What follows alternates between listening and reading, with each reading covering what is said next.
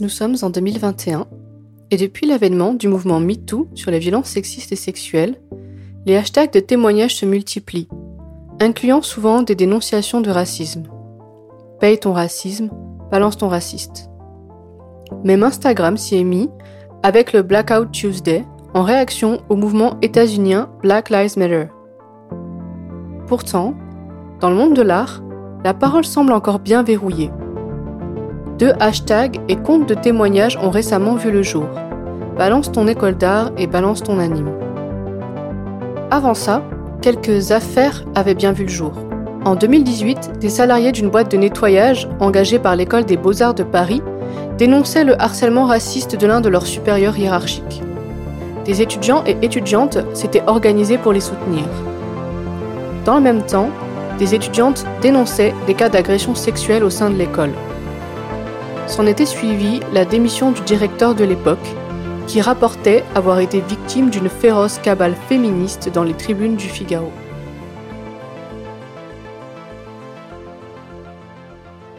La même année, l'école privée Émile Cole s'était aussi retrouvée dans la tourmente. Tentant d'ouvrir une antenne aux États-Unis, elle avait été accusée de blackwashing. En effet, dans l'une des photographies promouvant ce nouveau programme, des élèves blancs avaient été noircis pour donner une impression de diversité. L'école réfute avoir été à l'initiative et accuse son prestataire. Elle enterre l'affaire. Le racisme dans le milieu de l'art, je peux vous en parler. J'en ai moi-même fait les frais. J'ai été étudiante dans une école d'art privée pendant deux ans. Et le racisme, c'était pas qu'à l'école. Je me souviens encore d'une anecdote vécue avec Mahon Camarade, désormais bien connu pour ses superbes courts-métrages et son militantisme à propos de la non-binarité, Kelsey Fung. Je précise que Kelsey n'est pas noire mais d'origine vietnamienne et que je suis personnellement noir light skin. Plantons le décor. C'est notre premier festival d'Angoulême. Nous étions trois avec une amie blanche. C'était en plein hiver. On se pose pour manger notre sandwich sur un très grand escalier de la galerie marchande, et là, débarque un gars de la sécurité. Encore et toujours eux. Et qu'est-ce que vous foutez là? Ah mais vous pouvez pas vous asseoir comme ça sur les marches, hein, là vous gênez tout le monde. Hein. On se regarde, on ne gêne personne.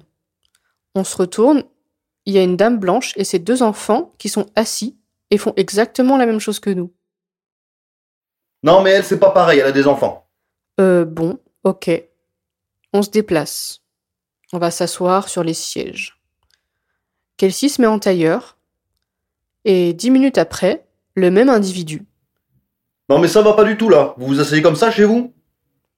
Il donne alors littéralement un coup de pied dans la porte de secours et nous met dehors en hurlant.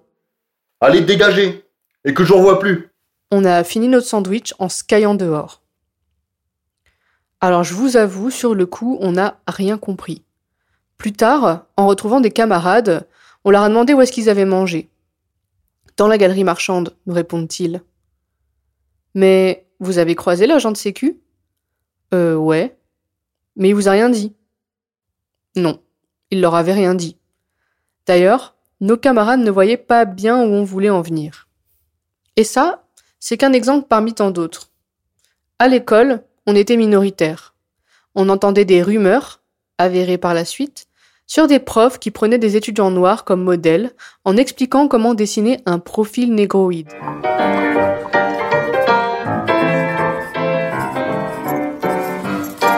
Moi aussi je suis peintre. Vous devriez la faire poser nue, ces créatures sont de vraies déesses. En attendant, je vais vous confier une méthode fiable pour dessiner les noirs.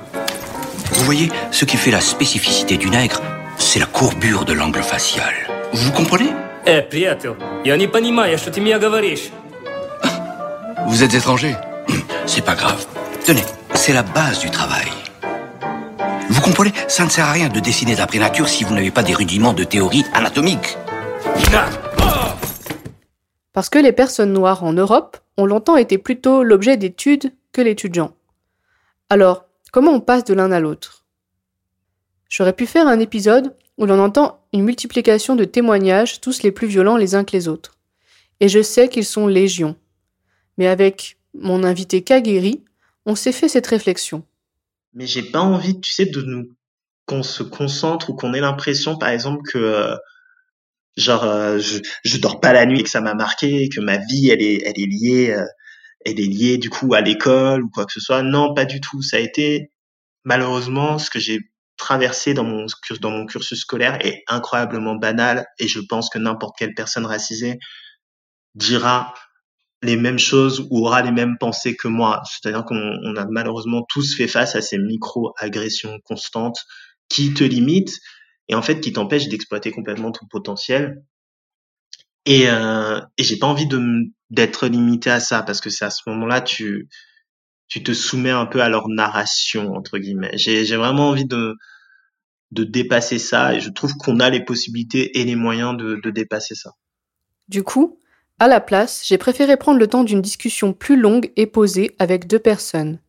Nocturne, une femme noire mangaka qui habite au Japon et qui est passée dans une école publique de design, et Kageri, un homme noir qui est passé par une école d'art privé. Ensemble, on a décortiqué nos expériences.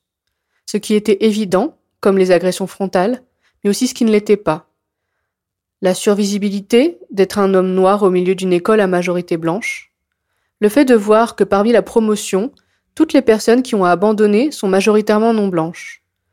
Le fait de se demander est-ce que je suis jugé sur mon art ou sur des préjugés? Si je représente des personnages noirs, comment est-ce que mes professeurs vont le prendre? Et au fait, est-ce que j'ai des exemples d'artistes noirs desquels m'inspirer?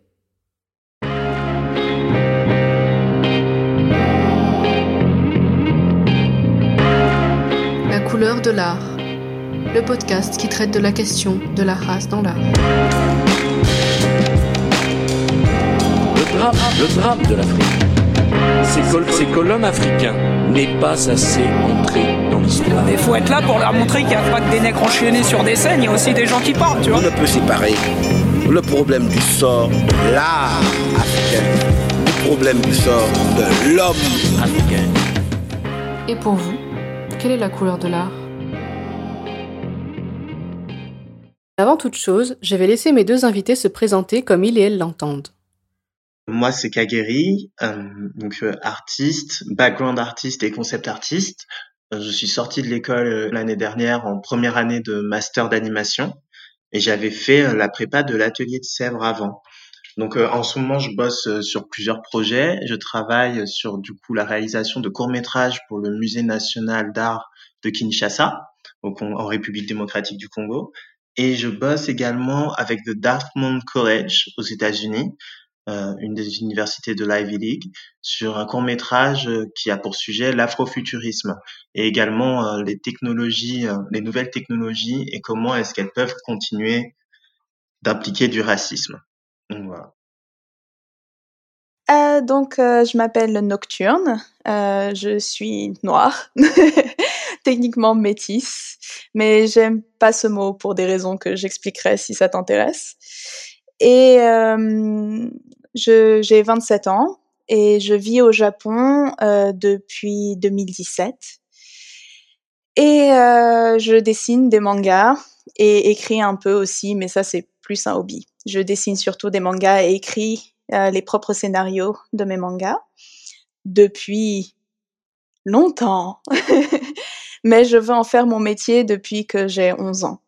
Euh, je suis aussi queer et ça influe pas mal sur mon travail. Donc c'est pour ça que j'en parle. Et voilà. Alors Nocturne s'est elle-même définie comme une personne noire sans que je le lui demande. Elle introduit tout de suite le fait qu'elle n'appréciait pas le terme métisse. Je lui ai demandé de développer. En fait, une des raisons pour lesquelles j'ai quelques problèmes avec le mot métis, c'est que c'est souvent pensé comme cette catégorie un peu ni noir ni blanc. Moi, j'utilise un peu le, pour moi, c'est un peu être la noire de Schrödinger. Parce que quand je suis au milieu des personnes blanches, je suis noire. Et quand je suis au milieu de personnes noires, je ne suis plus noire. Mais je suis pas blanche non plus, tu vois.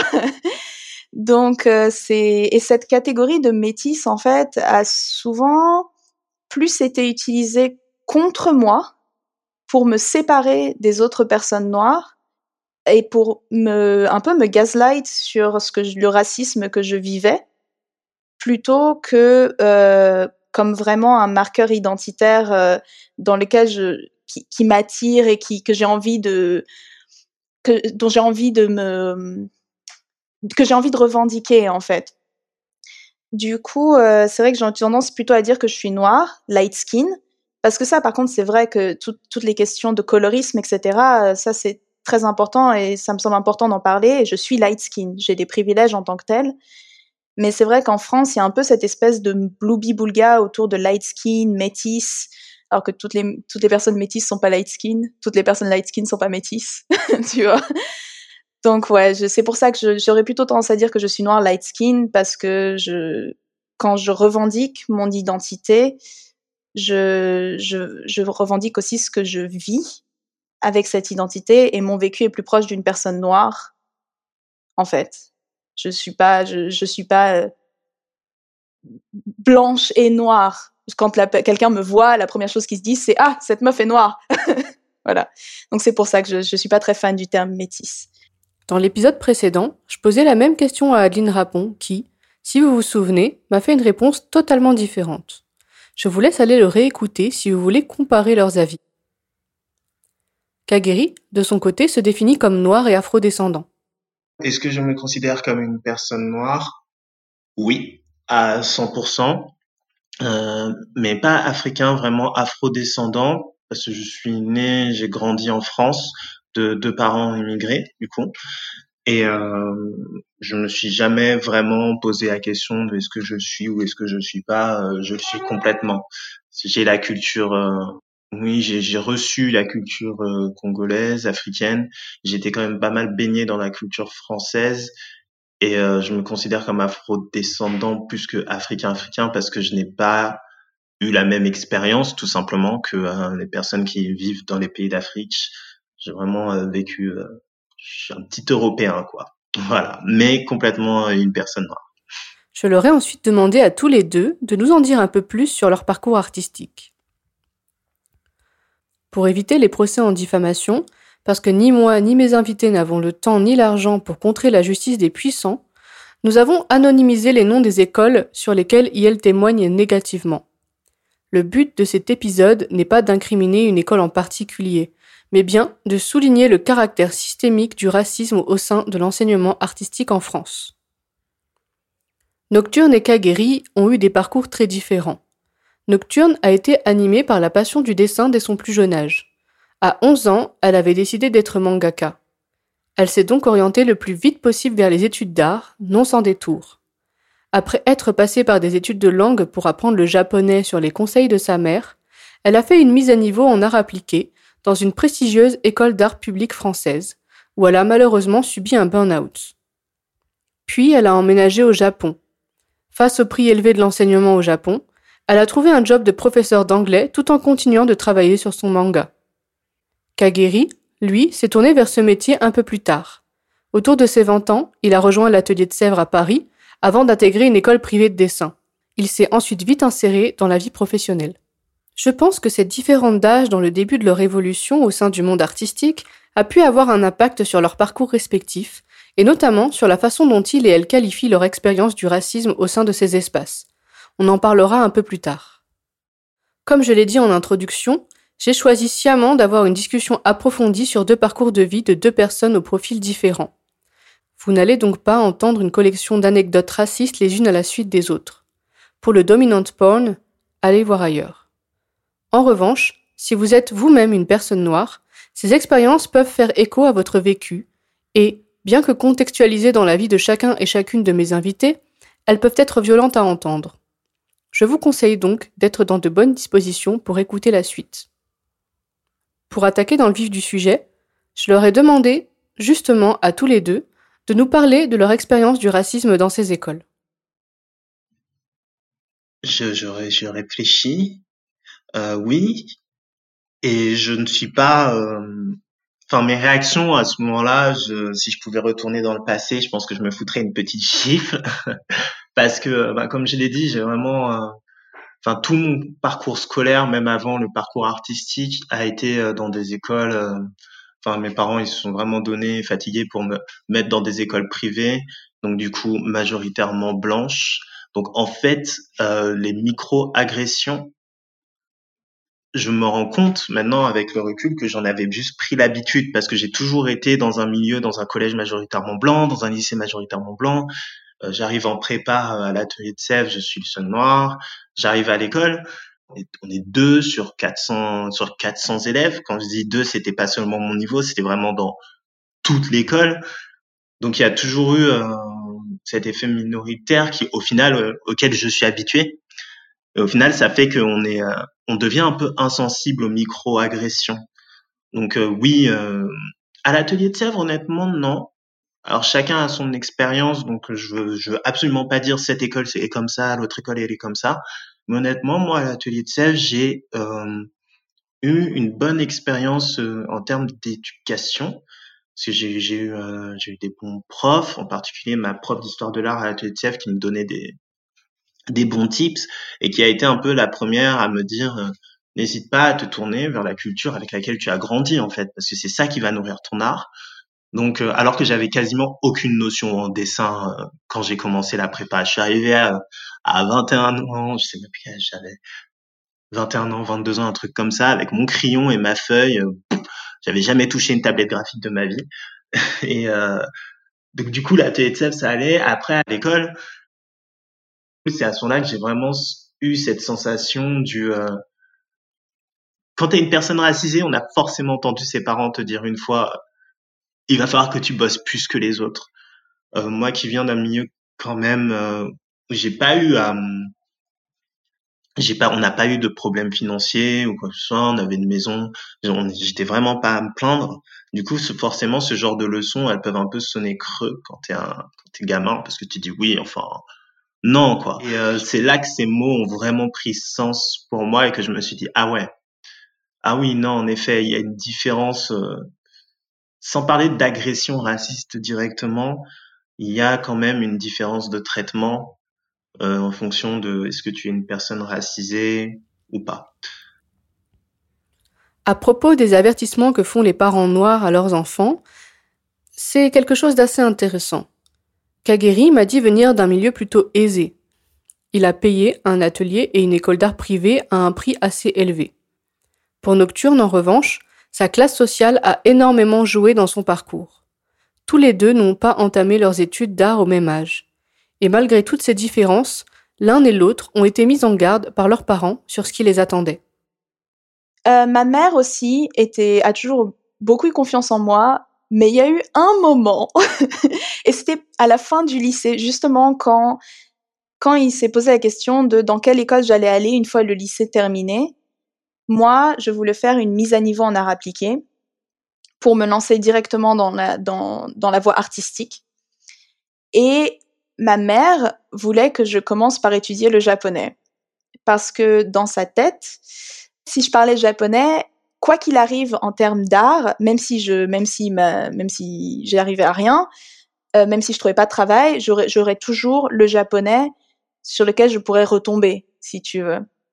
Donc elle, elle pensait vraiment en termes de matériel, et elle a raison d'ailleurs.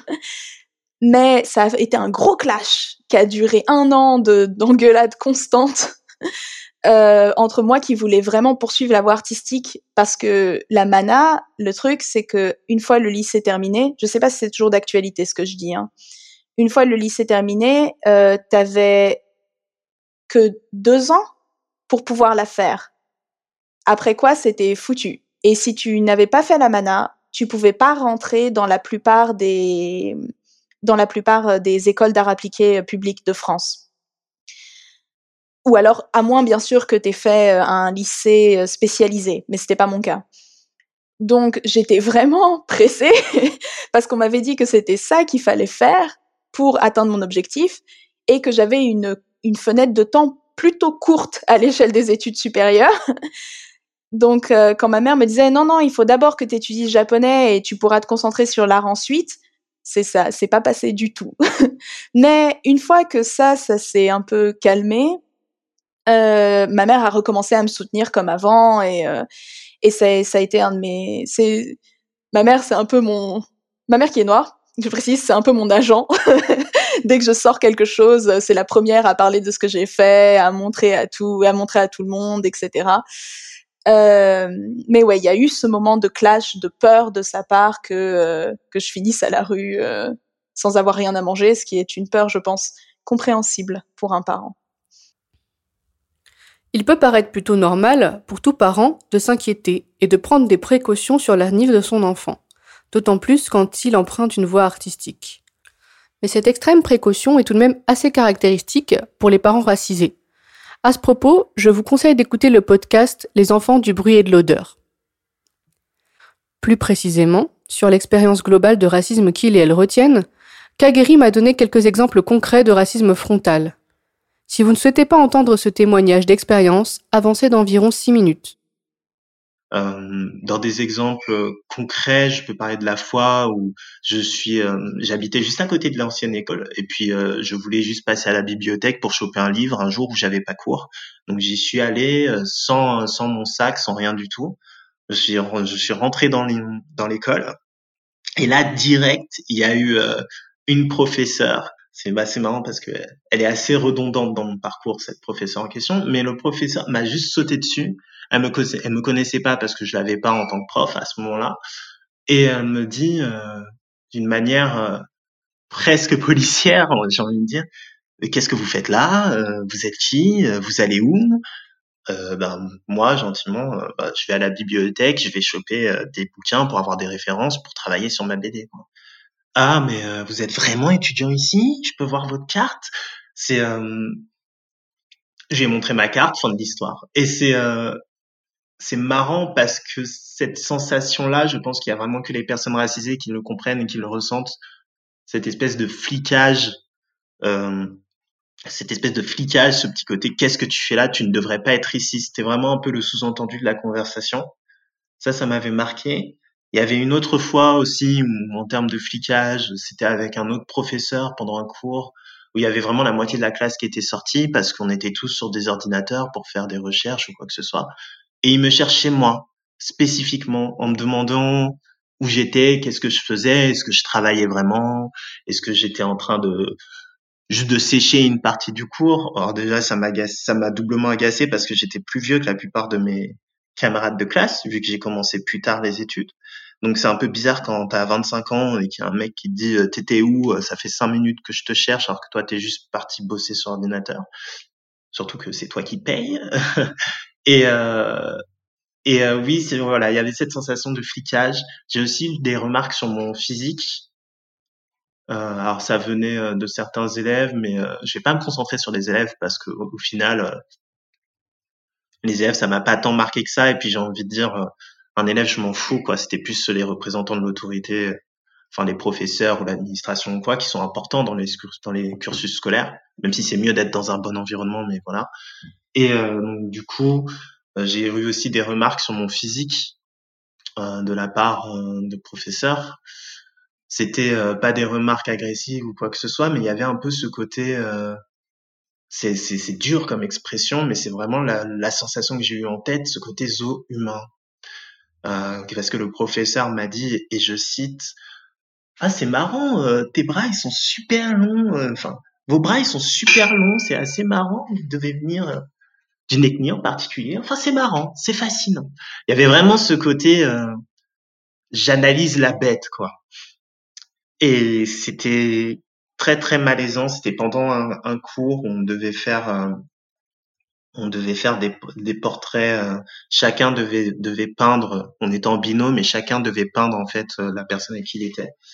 Donc du coup, euh, c'était, enfin c'était particulier déjà parce que être modèle c'est quand même un travail, c'est, il faut accepter de se montrer, de, de enfin de, voilà quoi, d'accepter que son corps soit traité comme objet d'étude entre guillemets. Donc on est forcément déjà un peu plus sensible par rapport à ça. Donc ouais, ça c'est mes expériences personnelles euh, qui m'ont qui m'ont marqué. Après, il y a toujours euh, cette sensation du euh, à la première erreur, on te fait sauter. même si c'est justifié, même si ta colère est justifiée, on s'en fout. on va te faire sauter à la moindre erreur. T'as pas le droit de lever la voix. Tu peux pas avoir le tu peux pas pleurer au milieu d'un cours, tu peux pas t'énerver parce que tu es déjà vu comme une personne un peu agressive, parce que tu es un homme noir. Donc du coup, il y, y avait cette euh, cette demande constante. Enfin, vraiment, je, je, leur parlais en marchant en marchant sur des œufs. Quoi.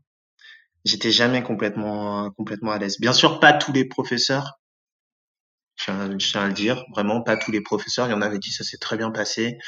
Euh, il n'y a pas, euh, c'était pas une généralisation, mais euh, ça ajoute une une charge mentale quand tu es malade euh, et que tu dois juste justifier tes, tes absences parce que tu es malade, moi, pendant ma, pendant ma troisième et ma quatrième année, j'avais des gros problèmes euh, au niveau du ventre et de l'estomac. J'ai été hospitalisé plusieurs fois.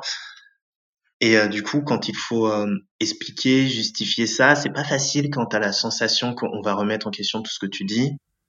Cette sensation que l'on va remettre en cause tout ce que tu dis, c'est un sentiment bien connu de beaucoup de personnes noires. D'ailleurs, c'est là-dedans que réside souvent toute la difficulté de témoigner de racisme en France. Parfois, il y a un gars qui va devenir te faire une blague raciste bien crasse, et là, la plupart des gens reconnaîtront la situation. Et encore, beaucoup d'entre eux diront ça va, c'est que de l'humour. Mais d'autres fois, le racisme est plus insidieux. C'est juste une sensation. Il n'y a rien de concret, rien de frontal. Et pourtant, on sait. Quand quelqu'un vous méprise, quand il ne vous apprécie pas, vous le sentez, non? Eh bien, pour les personnes noires, c'est la même chose. À force d'expériences racistes, à force de relations humaines bancales, on apprend à reconnaître les situations. On sait faire la différence entre quelqu'un qui ne veut pas de nous dans un job pour une raison légitime et quand il y a comme un doute. En France, quand on parle de racisme, le bénéfice du doute va malheureusement plutôt à la personne accusée de racisme qu'à la victime. Et comme le dit Kagheri, on est dans le pays du déni. On est vraiment dans le, pays euh, du déni un peu presque à ce niveau-là. C'est euh, non, il n'y a pas de, a pas de racisme. Je t'ai pas traité de sale noire, donc il n'y a pas de racisme. Mais par contre, entre toi et une personne blanche, si ton dossier est juste un tout petit peu mieux, je vais prendre la personne blanche. Mais c'est pas du racisme.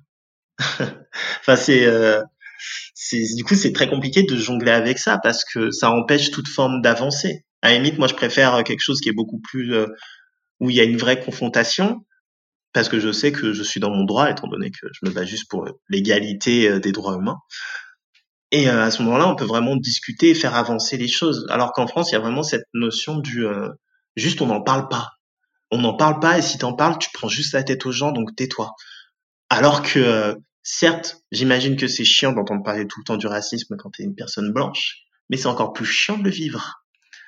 Donc, euh, voilà, c'est la frustration, c'est la culture un peu qui fonctionne au ralenti en France. Il n'y a pas de, volonté de changement qui est vraiment explicite. Ça commence, ça vient des personnes racisées, bien sûr, mais euh, globalement, euh, en termes de société, il y a toujours ce réflexe du euh, oui, mais non, euh, moi je suis pas d'accord, j'ai jamais fait ça, donc tu l'as pas vécu. Oh, ça va, c'est pas grave. Qu'est-ce que t'en sais? T'es pas à ma place, tu peux pas savoir. Kagheri est plutôt sûr de lui quand il affirme ses expériences du racisme. Je vous le disais plus tôt, je pense que c'est dû à l'âge plus tardif auquel il a commencé ses études, lui permettant d'avoir du recul sur la situation.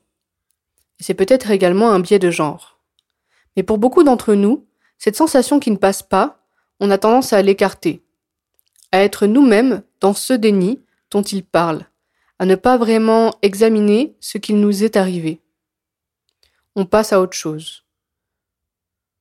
En fait, on n'ose pas vraiment se l'avouer. D'ailleurs, on n'a aucune preuve. Peut-être bien que c'est de la parano. Cette hésitation sur la qualification de l'expérience raciste, on la ressent plus dans le propos de Nocturne. Je pense que hmm, mon expérience, j'ai pas, je pense que beaucoup, beaucoup de personnes noires qui sont passées par les études d'art vont avoir des histoires extrêmement brutales. Je suis quelqu'un de très chanceux dans la vie, même si on dirait pas après ce que j'ai raconté, mais je suis quelqu'un de plutôt chanceux dans la vie et euh, généralement j'échappe au plus gros du, aux agressions les plus violentes. Euh, pour autant, euh, ça a été la première fois où j'étais suffisamment âgée, je pense, pour vraiment comprendre ce qui se passait et où j'ai vécu genre des, enfin une une, parce qu'il m'a vraiment marqué, une remarque raciste frontale de la part d'un de mes profs. Et ça m'a fait très bizarre.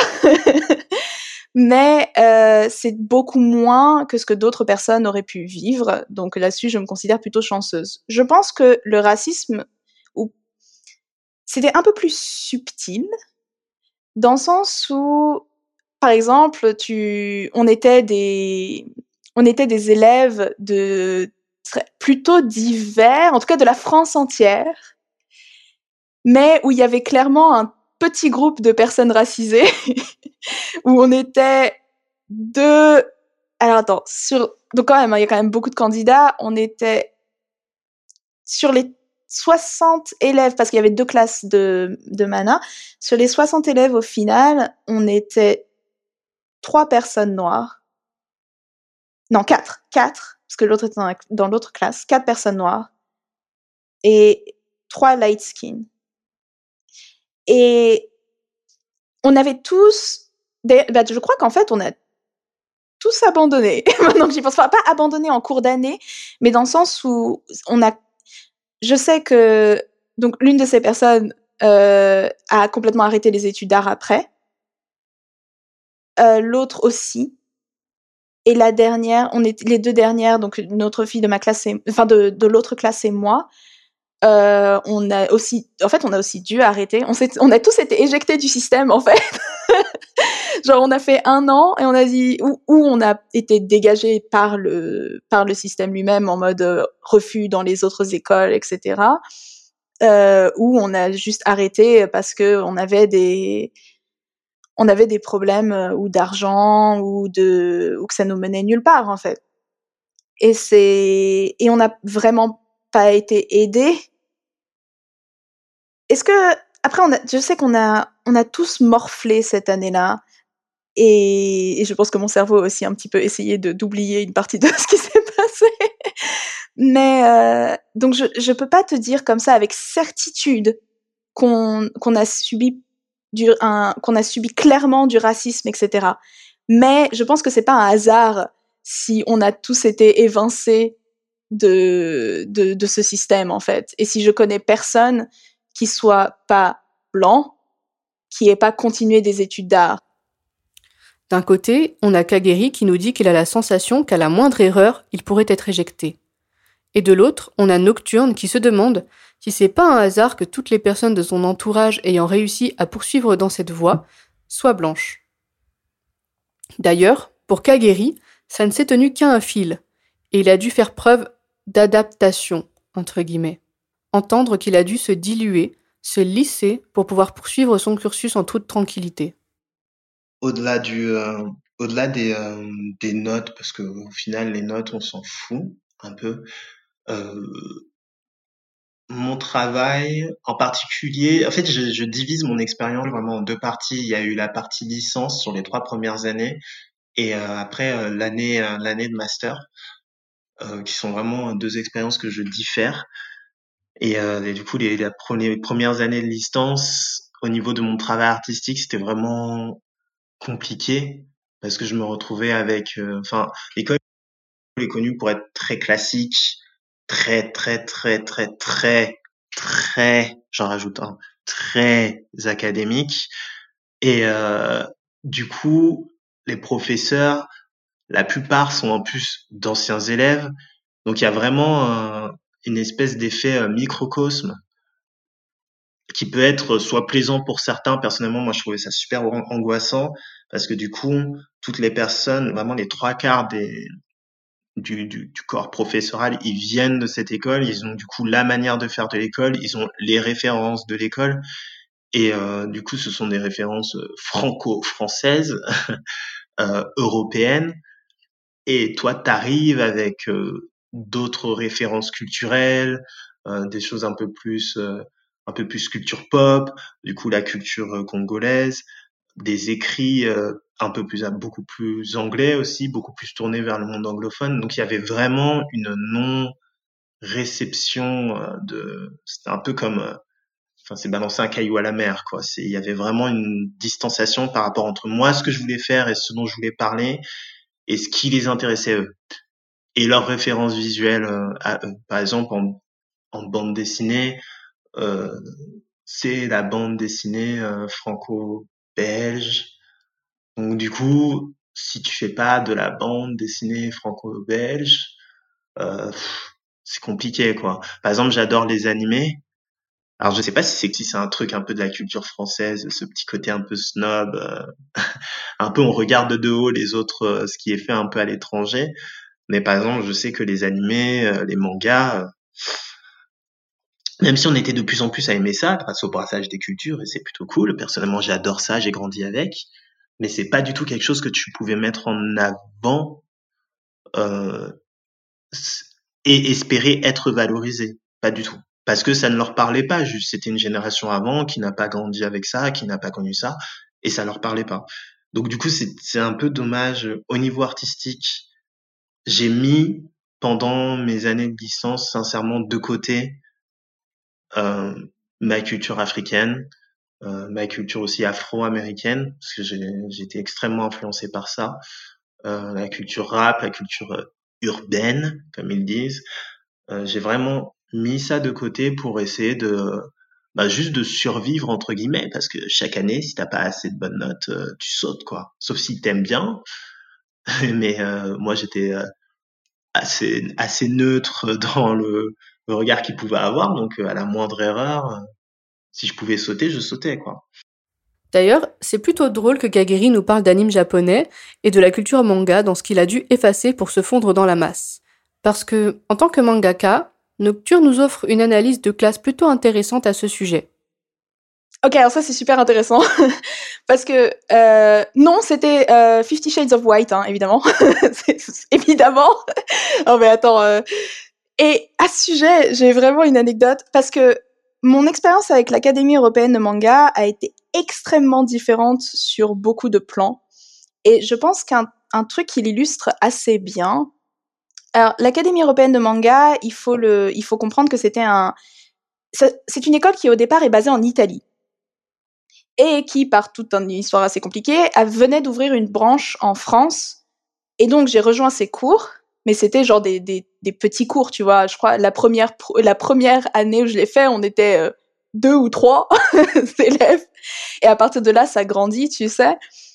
Et euh, et je me souviens d'avoir vu une euh, conférence. Euh, ah, attends. Je me souviens d'être allée à une conférence euh, justement où ma professeure de l'Académie européenne de manga euh, intervenait sur justement ces professeurs d'écoles privées de manga spécifiquement, ou qui, des gens qui enseignent le manga. Et dans cette conférence, qui était animée, enfin qui était pour, comment dire, qui était faite par Eiji Otsuka. Alors Eiji Otsuka, c'est un, un, monument de, du manga, mais pas en tant qu'artiste, en tant que scénariste. Il a fait notamment MPD Psycho et Kurosagi.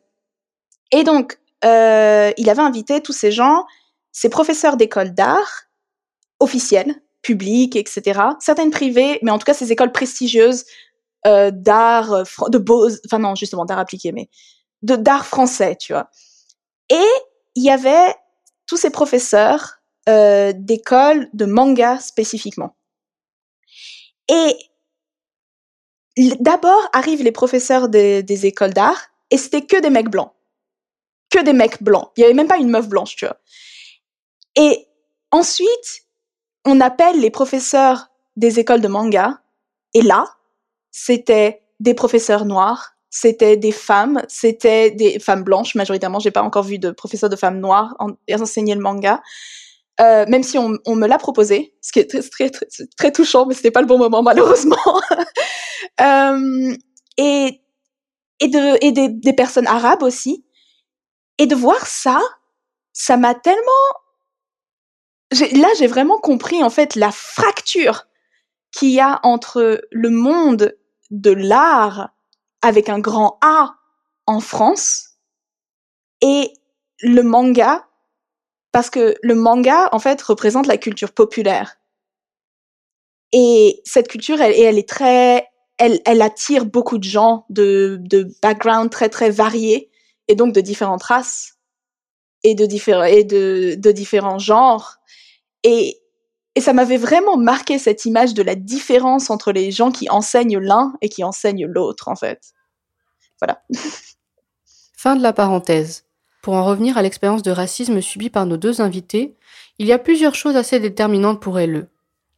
Pour Kageri, il y a cette sensation d'être toujours sur le fil du rasoir qu'il nous décrit, cette sorte d'épée Damoclès prête à s'abattre sur lui au moindre écart. L'écart pouvant être tout simplement tomber malade. C'est quelque chose qui revient souvent dans son témoignage, et c'est à mon avis assez caractéristique de la condition d'homme noir. Par exemple, sur ma première année, euh, ma première année, du coup, je suis arrivé, je dessinais, euh, c'est pas passé, mais j'étais là tous les jours, j'ai raté aucun cours, et puis ils sentaient que ils m'ont donné l'opportunité entre guillemets, parce que je pas ça une autre opportunité, de redoubler. J'ai refait ma première année, du coup, euh, ça se passait un peu mieux ou quoi que ce soit, et puis j'ai eu euh, une appendicite qui s'est euh, qui s'est euh, aggravée et du coup, ce qui a fait que j'ai été hospitalisé pendant deux semaines pendant les cours. Euh, j'ai reçu un appel euh, aussi à ce moment-là en me disant qu'est-ce que tu fous, quand est-ce que tu reviens? Alors qu'ils bien évidemment, je les avais prévenus hein, que j'étais j'étais à l'hôpital pendant une semaine et demie, que le médecin m'avait dit pendant une semaine de pas bouger. Et euh, après ça, je suis revenu. J'ai eu des notes du coup euh, plus que plus que correctes parce que je redoublais, donc forcément c'était plus simple pour moi. Et euh, malgré ça, au moment du coup du passage entre la première et la deuxième année, ils m'ont mis en liste d'attente tout en bas. Il y avait, je crois qu'il y avait 15 personnes ou un truc comme ça en liste d'attente, et ils m'ont mis en tout dernier en liste d'attente. Et euh, du coup, la seule justification logique, c'était euh, mes absences liées au fait que j'étais à l'hôpital. Et ça, c'est en plus du fait de subir un traitement différencié de la part du corps enseignant. Kageri nous parle d'ailleurs du rapport qu'il entretenait avec certains professeurs et l'administration de l'école. Euh, J'estime qu'on a quand même un assez, un assez, bon instinct de survie. Et euh, par exemple, on savait dans l'école qu'en fonction d'un certain professeur, il fallait dessiner ou faire les choses d'une certaine manière. Parce qu'en en fait, il faut savoir que dans l'école, le système de notation est extrêmement important euh, en première année, même si tu es pris en première année, en fonction de ton classement, tu, tu dégages en fait si t'as pas des bonnes notes. Donc vraiment la vie du la vie du professeur est un peu sacrée. Et euh, les conséquences de ça, c'est que beaucoup vont faire ce qui plaise, ce qui plaît au professeur, euh, ou ne va pas remettre en question euh, tout ce que dit le professeur. Moi, je trouve qu'il y a des choses à prendre, évidemment, parce qu'il y a l'expérience qui parle, mais il y a aussi des choses à laisser parce qu'elles ne correspondent pas à ton profil ou à ce que tu as envie de faire plus tard. Et euh, du coup, le fait d'être mis, voilà, un homme noir pouvait faire que, en fait, exactement comme dans la société, le rapport avec certains professeurs était un peu plus, euh, un peu plus froid, un peu plus, euh, on va dire, minimisé parce que, euh, parce que exactement comme dans la société, quand une personne blanche rencontre une personne noire pour la première fois, moi j'appelle ça, j'appelle ça personnellement avec mes potes, on appelle ça le, le mouvement de recul. Ou alors c'est un peu le mouvement, ou alors le mouvement de la, du sac à main, tu sais, la petite vieille qui voit un noir et hop, elle tient son sac à main parce que il y a tout de suite cette sensation, euh, enfin, j'ai l'impression qu'ils ont l'impression d'être mis en danger. Et quand tu retrouves ça avec des professeurs, c'est euh, ça complique les choses, quoi. Après, il y avait euh, évidemment, je, je dirais pas de solitude parce que j'avais pas de problème euh, social. Enfin, j'avais des potes, on s'entendait bien, euh, même si le, on est quand même mis dans un environnement extrêmement compétiteur, extrêmement fatigant. Donc du coup, euh, socialement, ça devient vite, euh, ça devient vite un peu épuisant. Mais par rapport aux élèves, j'ai jamais eu de problème en étant la seule personne racisée. Sachant que je fais partie de la communauté queer. Enfin, je m'identifie, euh, je m'identifie comme queer. Je trouve gay, le mot gay un peu réducteur, donc je préfère le mot queer maintenant. Et euh, même ça n'a jamais posé de de problème avec les élèves, avec euh, les professeurs et l'administration. C'était euh, c'était un peu plus euh, pas de confrontation directe mais je sentais qu'il fallait que certains professeurs fallait que j'aille les chercher. La question de l'agressivité et de la colère perçue par les autres, chez les hommes et chez les femmes noires, est extrêmement particulier à la négrophobie. Pour Nocturne, c'est sa condition sociale qui a été déterminante dans son expérience en école d'art. Elle l'analyse comme étant un phénomène à l'intersection entre sa classe sociale et la condition noire de sa mère. Là, ce serait typiquement le moment de parler d'intersection entre classe et race, parce que euh, la raison pour laquelle euh, j'avais pas suffisamment d'argent pour me payer une école privée, par exemple, c'est parce que ma mère était en galère financière, et la raison pour laquelle ma mère était en galère financière, c'est parce qu'elle est noire. Ça, c'est, pas de, là, pour le coup, parce qu'il y a vraiment aucun doute possible, parce qu'elle était engagée par une entreprise qui est mais raciste as fuck, mais je... bref, je vais pas donner de détails, parce que je vais pas donner de détails sur la vie de ma mère, mais voilà. Euh, et, et du coup, tout ça a eu un impact, en fait, parce que pourquoi est-ce que je pouvais pas euh, avoir par exemple un enseignement d'art avant d'arriver en mana, contrairement à tous mes petits camarades pétés de thunes? Bah, Parce que j'avais pas l'argent. pourquoi j'avais pas l'argent? Parce que ma mère est noire, tu vois? Et genre, euh, pourquoi est-ce que je pouvais pas euh, faire euh, Pourquoi est-ce que je pouvais pas habiter dans un super appart? J'habitais avec ma mère du coup et son conjoint et dans un appart qui est plutôt grand, mais quand t'es un, quand t'es dans un mana et qu'on te dit genre ouais expérimentez, faites des grands formats, etc. Bon, ça a ses limites, tu vois, en termes de place. Donc pourquoi est-ce que je pouvais pas avoir mon appartement à Paris avec tout l'espace que je veux? Parce que j'avais pas de thunes euh, Et c'est que des trucs comme ça en fait où tu te rends compte que vraiment le monde euh, dès la mana en fait, la mana c'est l'épuration entre le moment où on va dégager les gens qui n'ont pas l'argent, qui n'ont pas le bon background, qu'ont pas les bonnes connaissances. Et forcément, le fait que le fait d'être euh, de, pas être de de pas être bourgeois et de pas être blanc et de pas être euh, enfin ça joue quoi. Ça joue. Ça joue énormément. Et je me souviens de camarades de classe avec qui on discutait où on se demandait souvent parce qu'en plus euh, je viens de Mantes-la-Jolie donc avec certaines potes qui étaient pas blanches aussi on se demandait parce qu'elles viennent aussi de banlieue, et on se demandait, vous croyez qu'ils nous ont pris parce que euh, ça faisait bien dans leur école d'avoir euh, des gens qui venaient de banlieue, etc. C'était une vraie question, tu vois, parce que on, se posait la question régulièrement. Mais donc oui, tout ça, ça a joué sur mon burn-out, mais pas de la manière aussi directe que d'autres personnes pourraient le raconter. Je pense que c'est plus plus complexe, un peu plus complexe. Du coup, l'une des conséquences directes du racisme subi par les personnes noires, c'est que dans ces conditions, il est difficile de s'affirmer en tant qu'artiste. Donc c'est un peu compliqué de développer, euh, de développer sa, sa patte artistique dans un milieu presque agressif, presque agressif envers toi. C'est, c'est, j'avais, t'as un peu la sensation de dessiner avec euh, les menottes à la main. Enfin, t'es un peu, t'es un peu gêné parce que tu, tu veux pas trop essayer, tu veux pas trop oser, tu pas trop justement utiliser naturellement ta culture parce que tu dis putain ça ça va pas passer et, merde encore une fois j'ai j'ai mis beaucoup d'argent dedans donc euh, tu veux que ça passe et à la limite t'oublies même pourquoi t'es rentré dans l'école quoi. C'est assez désagréable et ça du coup c'était la sensation que j'avais pendant toute la licence et après, pendant le master, euh, le master d'animation est un peu différent. Il y avait beaucoup plus ce côté, euh, ok, toi, qu'est-ce que tu as envie de faire? De quoi T'as envie de bosser dans quoi? T'as envie de faire quoi? Qu'est-ce qui te plaît? Qu'est-ce qui t'inspire? Et du coup, euh, c'était vraiment la première fois où je sentais que je pouvais un peu puiser dans mes dans mes propres ressources entre guillemets et que je pouvais les mettre sur papier. Et à ce moment-là, ça a commencé à, à un peu se se décanter quoi. Que ce soit parce qu'on est bridé dans sa créativité par le poids de la culture légitime, ou parce qu'on est empêché par ses conditions matérielles, c'est pas facile d'être un artiste noir en France. À cela, on peut ajouter la peur d'être jugé sur des critères non objectifs. En effet, les professeurs peuvent avoir un regard fétichisant sur le travail des artistes noirs.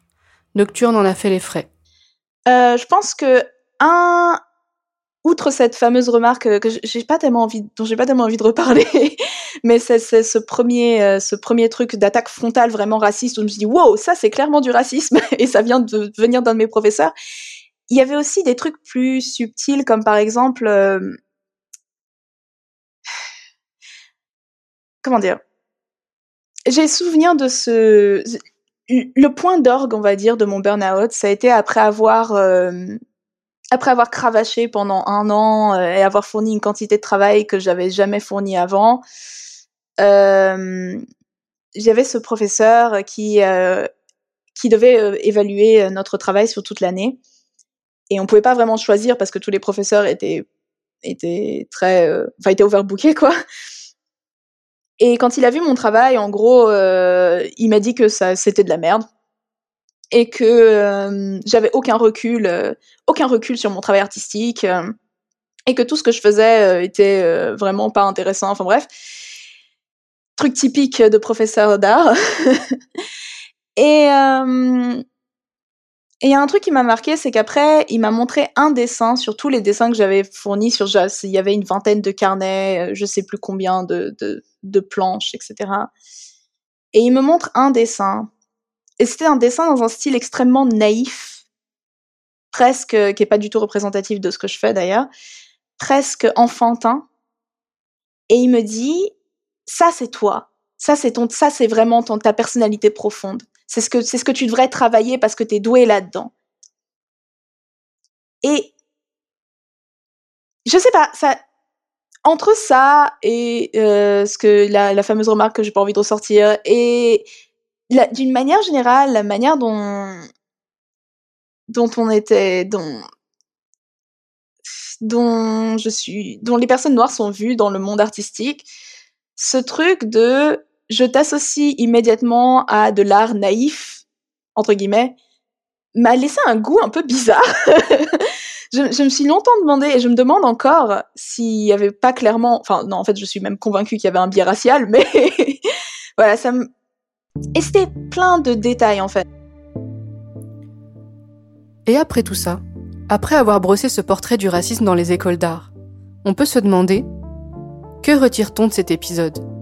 Et plus globalement, par rapport au mouvement de la libération de la parole, de la multiplication des hashtags et de témoignages, que nous apporte cette visibilité soudaine et les dénonciations du traitement que l'on subit? Euh, Je suis tiraillé.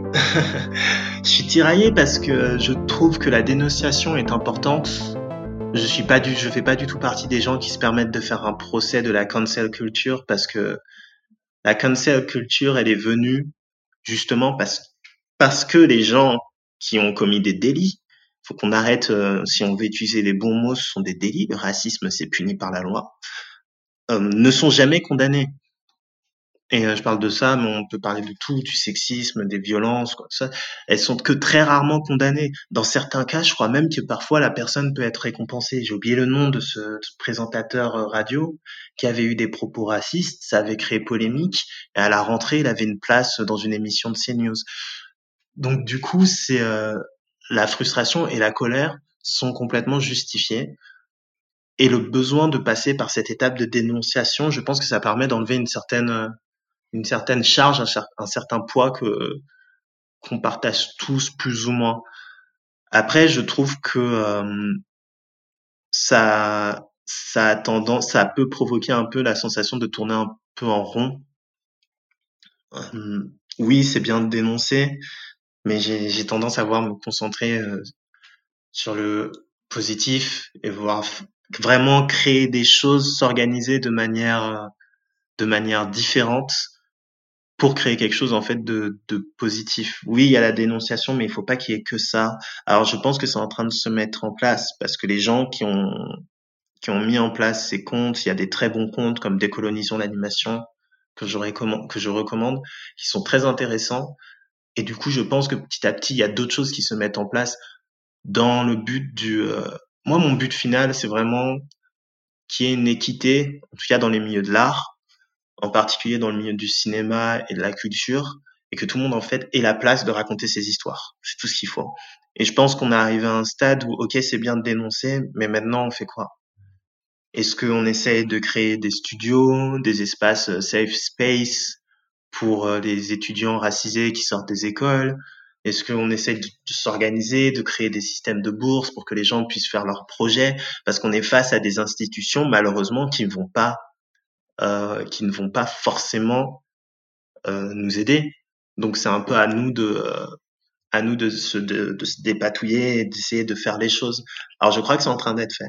Donc balance ton anime, je suis pas contre, mais euh, évitons de de tourner en rond, évitons que ça se transforme juste. Euh, il y a un peu aussi ce côté euh, voyeur chez une partie des gens euh, qui suivent ça aussi. Il y a juste un petit côté un peu euh, oh, regarde ce qu'il a vécu, mais derrière il y a rien de plus. Et j'ai peur aussi qu'il y ait un peu cet effet un peu comme les manifestations que le gouvernement autorise, ce petit côté, euh, on compte là-dessus pour que les gens aient l'impression que ça y est, ils ont, ben, ils se sont plaints, ils ont sorti, euh, ils ont sorti ce qu'ils avaient, ce qu'ils avaient besoin de sortir, ils ont gueulé un bon coup. Fin de l'histoire. Maintenant, rien ne change, mais eux, ils sont fatigués. C'est très bien, et on continue comme on a toujours fait. Et j'ai peur en fait que c'est un peu cette, ce côté-là, les balances ton anime, c'est bien, mais j'ai peur que ça devienne euh, quelque chose auquel euh, les personnes qui continuent de perpétrer ce genre de délit comptent dessus. Que les institutions se disent ouais c'est normal. Un énième compte qui, qui a été ouvert euh, dans deux semaines, dans trois semaines, tout le monde aura oublié, mais on fait rien de concret derrière pour changer ça. Donc voilà. Je suis pas contre, mais il y a d'autres possibilités, d'autres choses à faire et mais j'ai confiance, je sens que ça se fait. Donc, euh, il faudrait aussi mettre la lumière sur ça, sur les côtés, les choses positives qui ressortent de ça. Eh ben, justement, si on passait aux propositions de solutions. Pour Kagueri, avoir des professeurs un peu plus divers serait déjà une avancée?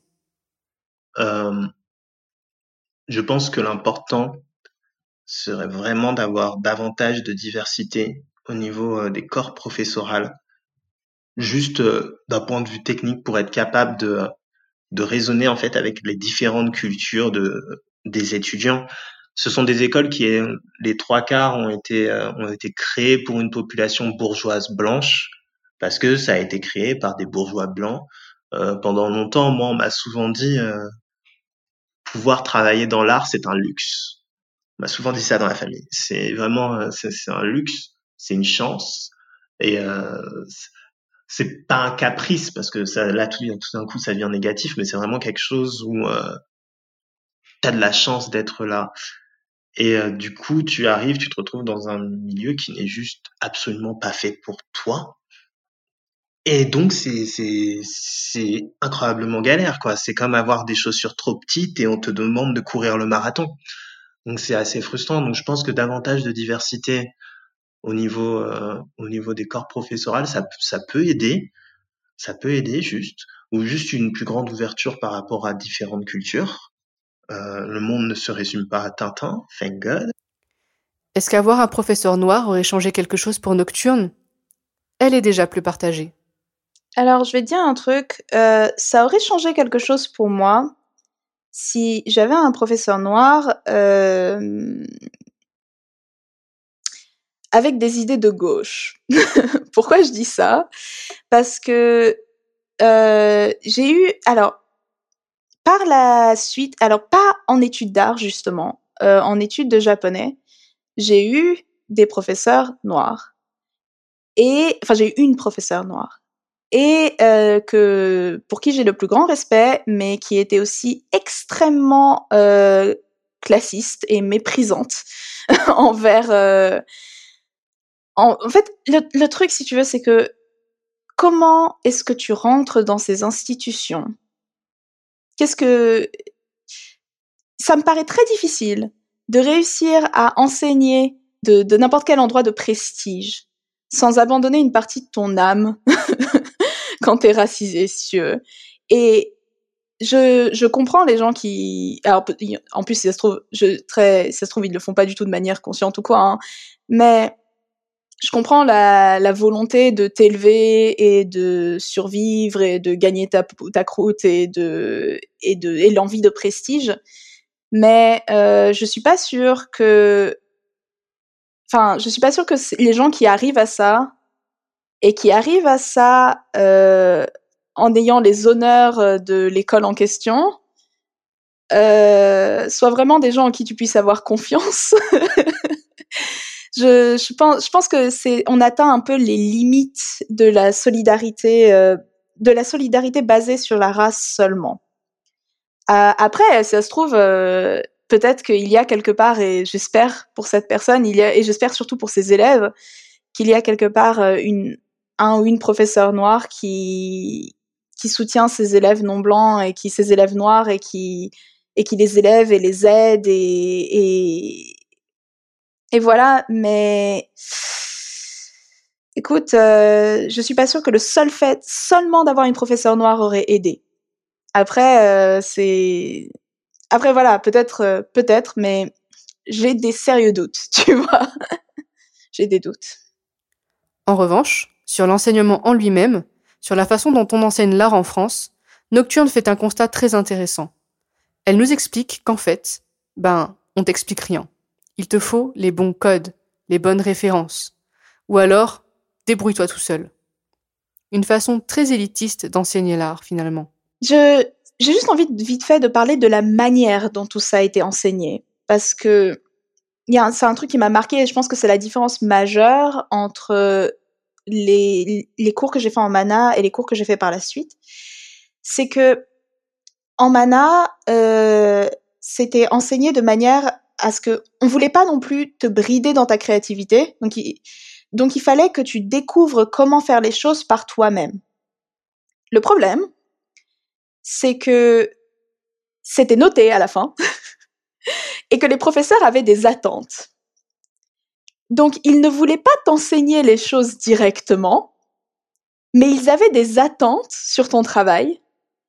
Et en fait, c'est un espèce de, de jeu de deviner ce qu'ils voulaient pour pouvoir avoir une bonne note, parce que les notes sont quand même importantes à la fin de l'histoire, tu vois. Et ça, c'était un peu cauchemardesque, parce que du coup, il fallait avoir le bon cadre, tu vois le bon, les bonnes connaissances. Et si tu les avais pas, bah on n'allait pas te les donner. Ou alors euh, on allait te les donner de manière très détournée. Et c'était jamais suffisant. C'était vraiment très anxiogène cette manière d'enseigner où on, où on ne te dit rien clairement, tu vois. Ça, ça m'avait rendu un peu, enfin ça, ça participait à mon burn-out en fait, tout simplement. et si finalement ce n'était pas vous, étudiants et étudiantes en art, qui pouviez avoir un impact sur tout cela? En ne vous limitant pas, en restant qui vous êtes, en faisant ce que vous avez envie de faire?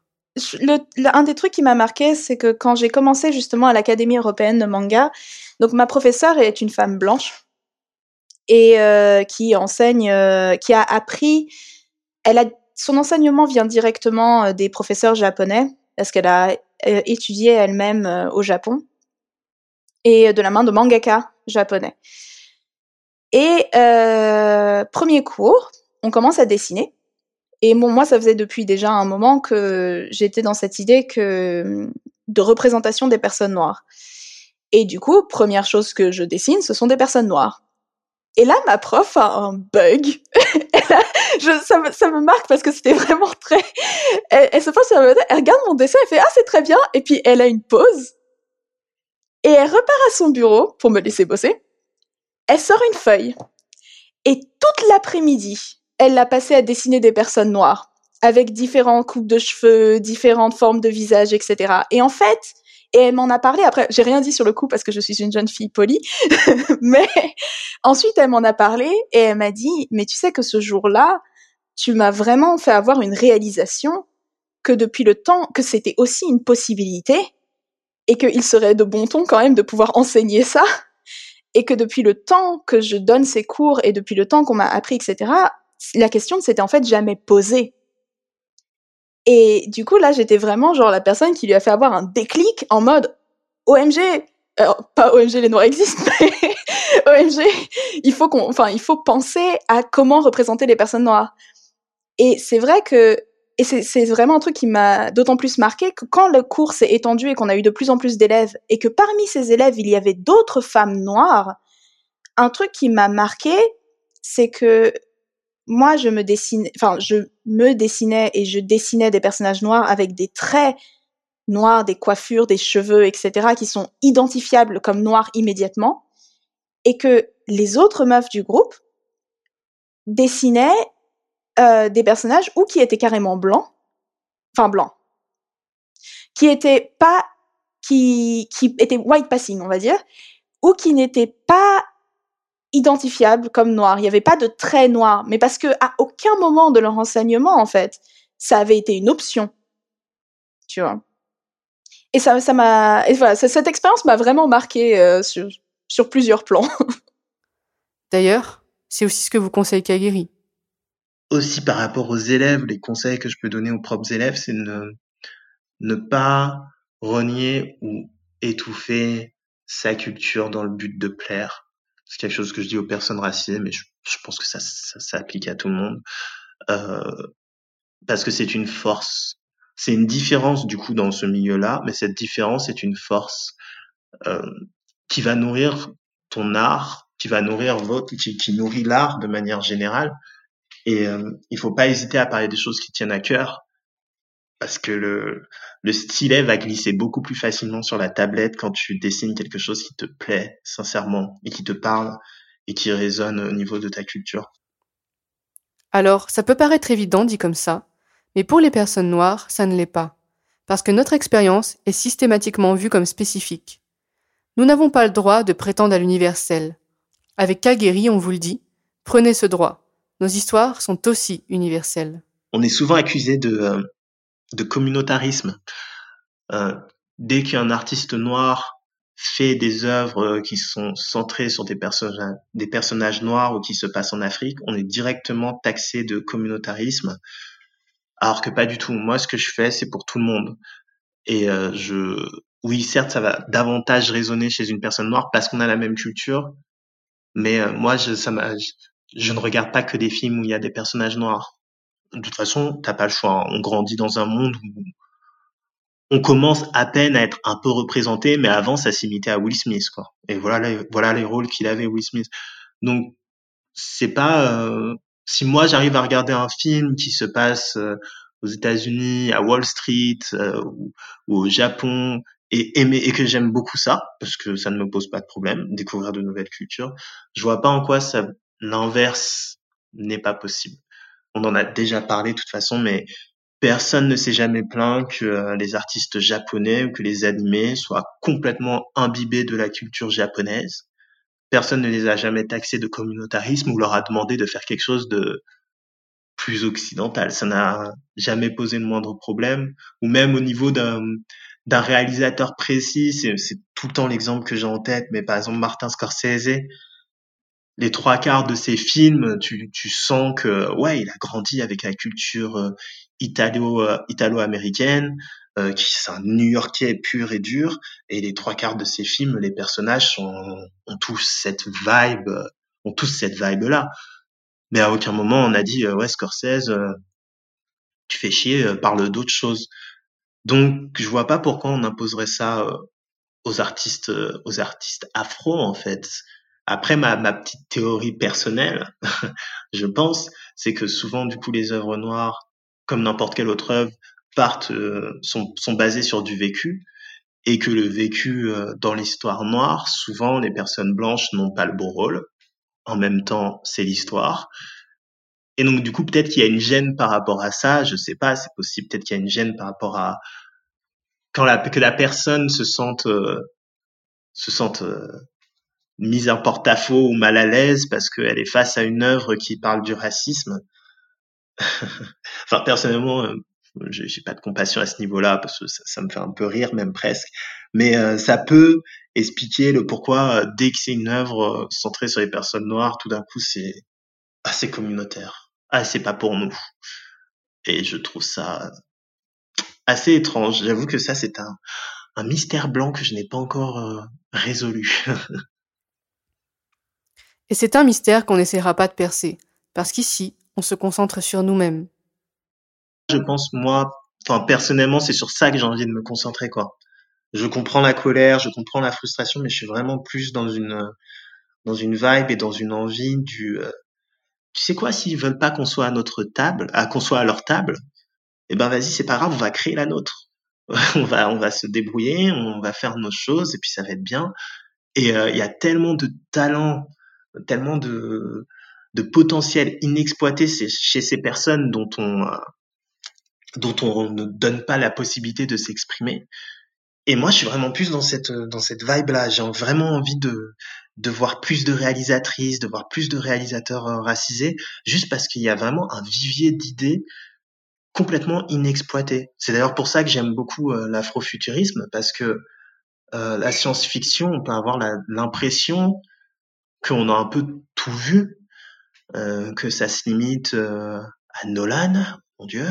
Enfin, vraiment, il y a ce, cette, cette sensation, en tout cas moi je l'avais pendant un moment, que la science-fiction, on avait un peu fait le tour, alors que c'est vraiment quelque chose que j'adore. Et puis, euh, en fait, euh, j'ai découvert un peu du coup l'afrofuturisme via les écrits parce que c'est c'est un mouvement qui n'a pas été trop mis en scène à part Black Panther mais bon Black Panther c'est pas vraiment une œuvre afrofuturisme mais c'est un autre débat. Et euh, et en fait tu, te rends compte de toutes les possibilités de toutes les idées au niveau des, des auteurs de tout ce qui n'a pas encore été mis sur l'écran. Et je me dis mince quoi non tout n'a pas encore été raconté. Donc moi je suis vraiment dans une dans une optique, dans une envie plus de, d'utiliser tout ce talent, euh, tout ce talent-là et de faire en sorte qu'il soit exposé. Et c'est sur ces paroles pleines d'espoir, de projet et de foi en l'avenir que j'avais envie de vous laisser. Je crois que ce n'est pas naïf d'affirmer que nous devons rester nous-mêmes, que nous ne devons pas nous renier et qu'il n'y a qu'en ayant confiance en nos propres ressources que l'on se tirera vers le haut. Parce que quand même, ce serait dommage qu'on finisse tous comme ça leur objectif c'est genre ouais libère ta plume etc mais en fait ils veulent tous que tu dessines comme Bastien Vives tu vois. Du coup au final t'as que des gens t'as que des gens qui dessinent comme Bastien Vives anyway. Je remercie Nocturne et Kageri pour ces échanges. Si vous souhaitez les suivre je mettrai leurs réseaux sociaux dans la description du podcast. K-a-g-e-r.i